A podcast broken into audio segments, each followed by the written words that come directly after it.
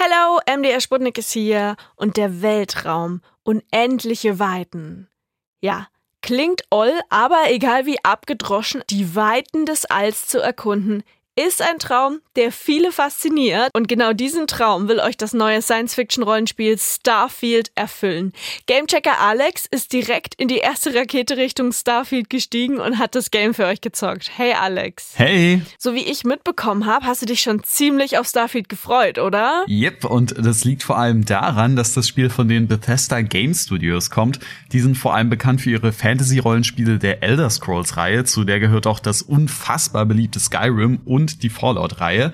Und seit es das Studio gibt, machen sie fast ununterbrochen im Wechsel immer neues Elder Scrolls und dann wieder neues Fallout. Jedes Mal super gehypt und meistens auch sehr beliebt. Vor allem sind die sehr geschätzt für ihre Balance aus spielerischer Freiheit und Einsteigerfreundlichkeit. Und Starfield ist jetzt quasi das erste komplett neue Spiel seit Ewigkeiten von denen. Und da bin nicht nur ich ziemlich gespannt drauf. Oha, also ein richtig großes Ding. Und wir haben gerade über den legendären Ruf der EntwicklerInnen geredet, aber Alex, worum geht's denn jetzt in dem Spiel? Also außer Science Fiction. Also das Setting von Starfield ist für Sci-Fi-Verhältnisse zumindest noch relativ bodenständig. Das Ganze spielt im Jahr 2330, in dem sich die Menschheit zwar auf viele unterschiedliche Sternsysteme ausgebreitet hat, aber so Jedi-Ritter mit übernatürlichen Fähigkeiten oder zivilisierte Alienformen suchst du hier eher vergeblich.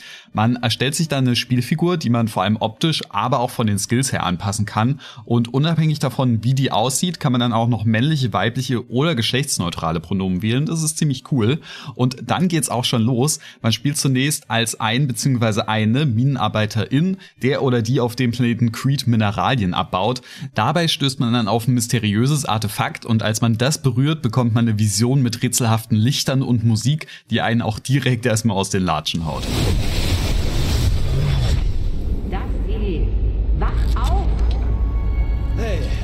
Komm schon, komm schon. Okay, ganz ruhig. Du warst K.O. Kein körperlicher Schaden. Mental hm, abwarten. Daraufhin nimmt man dann Kontakt zur sogenannten Constellation auf. Das ist eine Gruppe, die die Mysterien des Weltraums erforschen will und deswegen sehr interessiert an diesen Artefakten ist. Das ist es. Genau wie die andere. Von einer Intelligenz außerhalb der besiedelten Systeme erschaffen. Tja, wenn wir alle Antworten hätten, wäre es ja langweilig, oder? Ich will den Augenblick nicht ruinieren, aber was machen wir mit dem Neuankömmling hier? also, bereit an die Arbeit zu gehen und rauszufinden, ob du dein Leben der Erkundung unseres kleinen Universums widmen willst? Natürlich wird man dann auch recht fix als neues Mitglied der Constellation aufgenommen und mit einem kleinen Raumschiff ausgestattet, um das All zu erkunden und mehr über diese Teile zu erfahren. Oh, klingt eigentlich ganz spannend. Ja, also die Story ist auf jeden Fall ganz cool, aber auch mehr ein Vorwand, um einen ins All zu schicken und dort viele große und kleine Geschichten zu erleben. Also eher so der Weg ist es zielmäßig.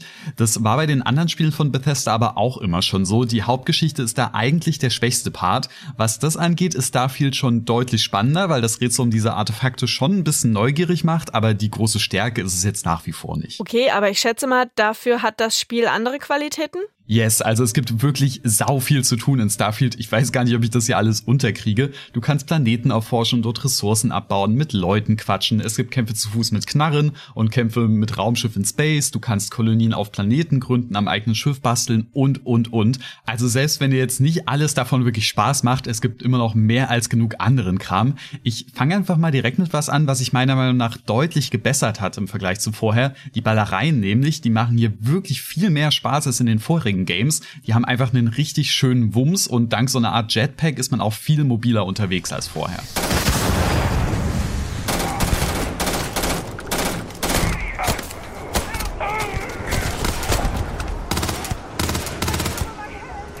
Nur die Nahkämpfe, die fühlen sich nach wie vor eher so an, als würde man wild in der Luft rumstochern. Aber da das hier nur eine kleine Rolle spielt, ist es halb so wild. Aber auch die Raumschiffkämpfe, die ja hier ganz neu sind, machen echt direkt wirklich Spaß. Vor allem cool ist, dass man sich hier ein eigenes Raumschiff sehr frei selber zusammenbauen kann. Vom schweren Space-Panzer bis zum flinken Jäger kann man sich hier alles basteln. Also die Kämpfe hat Starfield auf jeden Fall richtig gut drauf. Also, daran können wir schon mal einen Haken setzen. Die Kämpfe machen laut Alex schon mal richtig Bock, sind aber nur ein Teil des Spiels, ein Teil von vielen. Wie schaut's denn beim Rest aus, Alex? Auch ganz gut. Ein wichtiger Teil des Spiels ist zum Beispiel die Erkundung des Weltraums und da gibt es, halte ich fest, über 1000 Planeten zu entdecken. 1000 Planeten? Krass, wie lange soll man denn das Spiel bitte zocken? Ja, ziemlich lang, würde ich mal sagen. Und ja, das klingt erstmal echt krass, aber als sie das angekündigt haben, dass es so viele Planeten geben soll, da hatte ich ehrlich gesagt eher ein bisschen Angst. Denn ich meine, wie soll man so viele Planeten bitte interessant gestalten? Und tatsächlich generiert das Spiel leider einen Großteil dieser Planeten zufällig und viele davon sind dann eben unspektakuläre und karge Steinwüsten mit so ein paar Sträuchern. Auf manchen von denen kann man dann immerhin außerirdisches Leben entdecken. Das ist dann das erste Mal ultra ultra cool, bis ich dann entdeckt habe, dass es die Tiere, die ich da gefunden habe, auch noch auf einem anderen Planeten nur diesmal in grün statt blau gibt. Dadurch wird das, was eigentlich so super exciting sein sollte, also dieses fremde Welten zu erkunden, leider schnell zu so einer Routine. Oh, dabei ist das doch eigentlich genau das beim Spiel, was reizen sollte. Yes, das stimmt leider. Aber es gibt auch viele Gegenden, die eben nicht zufällig erstellt wurden, so zum Beispiel die richtig schöne Stadt New Atlantis oder die düstere Metropole Neon.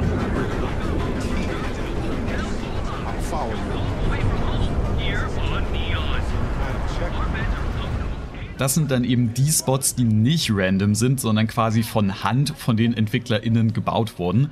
Die zu erkunden macht dann wieder richtig Spaß. Die sind dann voll mit tollen Quests und Charakteren gefüllt und die sehen auch deutlich schicker aus als der Rest. So ein richtiger Grafikhammer ist Starfield jetzt aber so oder so nicht. Also gibt's doch so einiges Interessantes zu entdecken. Gefällt dir sonst noch was am Spiel eher nicht so? Ja, leider. Das Spiel ist nämlich vollgestopft mit Ladebildschirmen. Bei den Bethesda Games, da war es schon immer so, dass bei jedem Gebäude und jeder Stadt, die man betritt, erstmal ein Ladescreen kommt.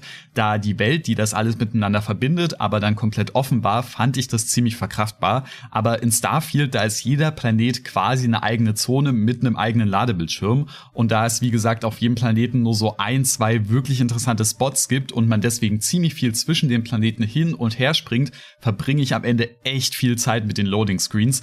Damit fühlt sich Starfield mit seinem Weltraum-Setting ironischerweise irgendwie viel weniger offen an als die vorherigen Games, die dann nur in einem Land oder einem Gebiet gespielt haben. Mm, das klingt ja wirklich kontraproduktiv. Aber versaut's für dich das ganze Spiel oder ist es nicht so dramatisch? Nee, also ich habe immer noch richtig, richtig viel Spaß mit Starfield. Mir fallen immer wieder so kleinere Sachen auf, aber am Ende, da kann ich es doch nicht wirklich aus der Hand legen. Dafür macht das Aufleveln des Charakters zu viel Spaß, da sind zu viele coole Quests dabei und auch mit diesen ganzen langweiligen Planeten und den Ladescreens fasziniert mich das Weltall von Starfield doch irgendwie schon.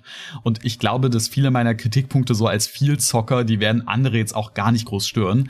Für mich ist es so ein bisschen eine Hassliebe, bei der am Ende aber immer noch ganz eindeutig die Liebe überwiegt. Alles klar. Also trotz einiger Fehler eine große Empfehlung für Starfield. Das Game könnt ihr auf PC und Xbox Series X und S für ca. 70 bis 80 Euro zocken.